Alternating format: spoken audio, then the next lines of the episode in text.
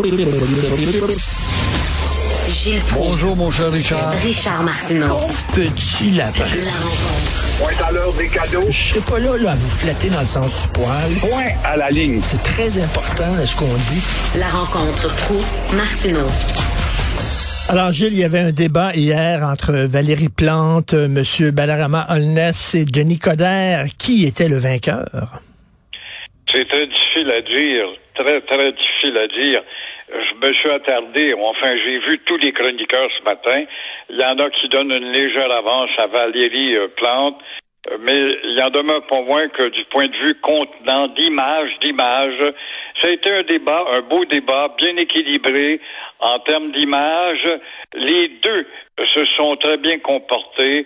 Valérie était moins nerveuse, plus télégénique. Elle a un sourire communicatif. Ça, évidemment, c'est le contenant, c'est l'image. Alors que Coder, quand même, il est m'a paru beaucoup plus solide qu'il l'était, plus sûr de lui dans une langue. Ça, ça m'a étonné. C'est la deuxième semaine et s'il se maintient là-dessus, il pourra toujours, en tout cas, être fier d'être le premier magistrat de la ville avec une langue, non pas une langue au nom du peuple, puis des quétaines, puis le joual, mais une langue châtiée. Qui a gagné maintenant? Ben, ils ont à peu près prédit les mêmes choses, les mêmes dossiers. Coder a peut-être été un petit peu plus fort au chapitre de la sécurité, bon, en annonçant qu'il va augmenter le nombre de policiers. Et euh, en tout cas, je pense qu'ils ont compris tous les deux leurs erreurs du passé. Et aussi, on oublie toujours, dans un thème de la sorte, le thème majeur que personne, mais on oublie. Qu'est-ce que tu veux? Au Québec? On sait plus, je me souviens. Ça, devrait être on oublie, je vais t'en parler tout à l'heure, mais euh, on oublie le plus gros conseil municipal en Amérique du Ben Nord. oui. On a oublié la maladie des maudits graffitis. Quand on a demandé des gros projets, c'est là que peut-être Valérie a gagné quelques points en disant je vous promets un centre-ville vraiment digne d'une identité d'une ville particulière et nouvelle, mais il faut être patient. Alors Coder a insisté peut-être plus sur une partie négligée de Montréal, c'est-à-dire Montréal-Est. Moi, quand on parle de Montréal, Gilles, la première affaire dont on devrait parler, la première, c'est comme vous le dites, c'est la grosseur complètement délirante de toute cette bureaucratie à Montréal. Puis pourtant, on n'en parle parle pas? Je suis capable de m'expliquer ça. Comment ça se fait? T'en as parlé, t'as reçu des gens pour en parler en entrevue. Pourquoi est-ce que ça n'a pas de répercussions? Je sais pas, d'après moi, ils se disent ça intéresse pas les gens. Pourtant, ça devrait intéresser les gens parce que ça a un impact direct sur leur compte de taxes. Direct. Exactement, c'est leur poche. Et quand on compare avec d'autres villes, Toronto par exemple, c'est inadmissible de voir qu'on continue à garder ça. On veut pas y toucher parce qu'on va déplaire à des gens qui ont été élus dans des arrondissements qui sont membres de notre parti. Et puis là, on renvoie la balle à Québec. Ben oui, mais quand es la mairesse ou le maire d'une ville comme Montréal, euh, si tu mets ça sur la place publique, tu vas obliger Québec à agir. Tu as du poids en termes d'influence quand même. Ça, ça aurait été un bon débat, un bon, en tout cas, une belle promesse qui aurait attiré un peu plus d'intérêt, je pense. En tout cas, j'ai croisé M. Coder parce qu'il était ici en studio un peu plus tôt avec euh, Philippe Vincent Foisy, Foisy puis il a dit euh, ça sent bon, ça sent bon, Richard, ça sent bon. Je pense qu'on va gagner. Lui, il est confiant, là. Ouais, mais Valérie va dire la même chose aussi, Ben ouais. hein. Alors, Ben oui. on va voir, ça, ça va faire un, un beau match parce qu'assez équilibré. Il s'agit de deux personnes de taille à peu près semblable en termes de faveur populaire. Ils sont nés à nez, alors j'en en ai la preuve. Alors, vous voulez parler du slogan du Québec qui ne devrait pas être Je me souviens, mais j'ai oublié. Oui, maudit tournant. Quand on voit la doctoresse Élise Berger-Pelletier hier, euh, qui euh, quitte, elle quitte momentanément comme ça son poste, elle était nommée aux urgences pour améliorer la situation des maudites attentes Ben oui. dans 25 hôpitaux très affectés.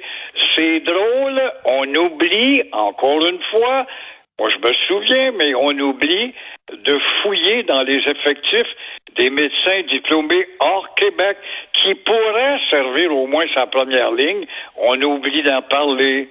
On ne parle jamais, on oublie, on ne parle jamais, on en parlait tous les deux tout à l'heure, du plus gros conseil municipal ou chapitre municipal du Québec. On oublie d'en parler. On oublie de parler des graffitis qui est devenu une malédiction. Oui, mais c'est un phénomène mondial, va me dire que quand foiré. Ben, tu iras à, à Dallas, Texas. Moi, je suis allé trois fois, puis dans les, la troisième fois, j'ai vu que le problème avait été éliminé grâce à des garcettes, une police aux aguets. Au chapitre de l'identitaire cher à la CAQ, on ne parle jamais, on oublie dans la nouvelle loi 101 rafraîchie, on oublie de parler des raisons sociales anglaises, de tous les maudits commerces qui défigurent Montréal dans sa personnalité. On ne parle jamais aussi du garochage d'argent au cégep Dawson, on oublie d'en parler. C'est bien beau, ça a fait scandale, puis tous les journaux ont dit ça pas de bon sens, Monsieur Legault, mais on ne s'est jamais expliqué le pourquoi, puis est-ce qu'on va donner autant que tu as dit déjà. Alors, à Montréal, on ne parle jamais aussi. Ça, ça a été au centre des actualités pendant des années de temps, jusqu'au maire Tremblay, le parachèvement de la rue Notre-Dame, réclamé par la Chambre de commerce de l'Est de Montréal. On oublie d'en parler. Euh, l'école au Québec, cette fois, au chapitre scolaire, on oublie de parler d'une école normale comme dans tous les pays à 200 jours. Euh, tu vois qu'on oublie, on oublie et on oublie. Je finis pas d'oublier. On oublie, par exemple, avec les troubles que l'on a, et t'en parles dans ta chronique ce matin, comment une minorité peut faire chanter du 15 du mois à l'autre 15 du mois. Alors, avec le vaccin, on oublie de parler qu'il serait grandement temps qu'on réécrive le code du travail pour les employés du public et parapublic dont les patrons, c'est le peuple. On l'oublie. On n'a pas une grande mémoire. Ouais, t'en parles très bien ce matin dans ta, ta chronique, justement, euh, quand on voit comment euh, des têtes gonflées à l'hélium disent qu'ils se foutent éperdument euh, de leur emploi, c'est de la menterie, ça.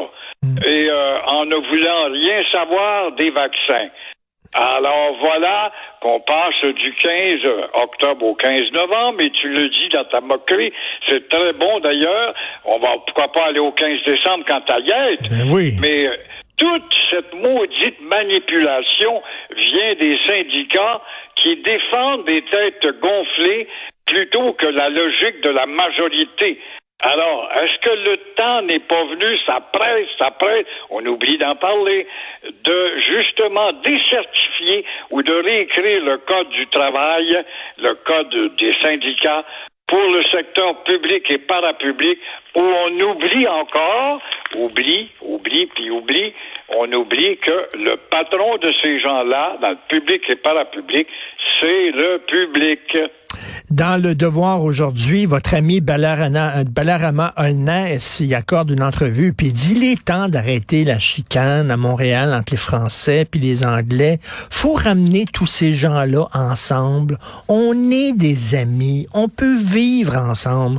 C'est bien joli, mais reste que dans une ville comme Montréal, il y a un conflit, il y a une guerre entre les deux langues. Puis à un moment donné, si on avantage une langue, bon, on désavantage l'autre. Veux, veux pas. Si Ben on oui, met l'anglais et le ça. français, ça... C'est le lapin avec le lion dans la Ben cage et tu fais croire au lapin qui est égal. Et euh, ce bon monsieur dit il est temps qu'on cesse nos guerres. faut rappeler que depuis la naissance de la Confédération, qui a été agressé à moult reprises, faudrait-tu reprendre encore l'histoire pour rappeler combien de fois, depuis la naissance de cette confédération, le but du pouvoir central, c'était de donner le pouvoir au Canada et non pas au Québec, donc aux Anglais. Alors, qui déclare la guerre? Qui provoque la division? Ça, t'as pas le droit de le dire, t'as pas le droit de l'entendre, mais on va parler du gars qui va oser se soulever pour dire qu'il est fier d'être québécois. Là, on va le traiter de fanatique. Et le nombre de manifs que j'ai vus à Montréal, dans les rues de Montréal, avec des affiches unilingues anglaises, le nombre de manifestations. Ça se finit. Oui, la loi Il y a- 101, là.